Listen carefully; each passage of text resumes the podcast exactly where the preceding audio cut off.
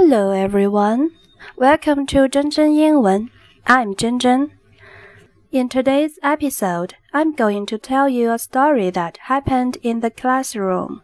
I hope you enjoy this interesting story. Little Johnny was sitting in class doing math problems when his teacher picked him to answer a question. 小约翰尼正在教室做数学题。 突然，老师叫他起来回答问题。Johnny, if there were five birds sitting on a fence and you shot one with your gun, how many would be left? 约翰尼，树上有五只鸟，你用枪打掉一只，还剩下几只？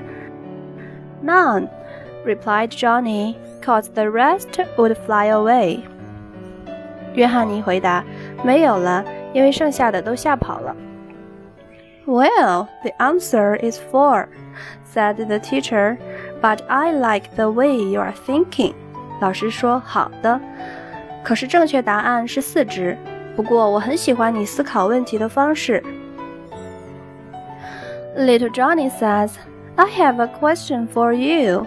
If there were three women eating ice cream cones in a shop." One was licking her cone, the second was biting her cone, and the third was sucking her cone. Which one is married? 小约翰尼说：“老师，我也有一个问题要你来回答。如果有三个女的一块去商店买甜筒冰淇淋吃，一个舔着吃，一个咬着吃，一个吸着吃，哪个女的结婚了？”Well, said the teacher nervously. Uh, I guess the one sucking the corn。 老师掩饰着内心的不安，一番斗争后回答：“我猜是那个吸着吃的。” No, said little Johnny, the one with the wedding ring on her finger. But I like the way you are thinking. 小约翰尼说：“错了，答案是那个戴了结婚戒指的。不过你思考问题的方式，我也很喜欢。”喜欢这个节目吗？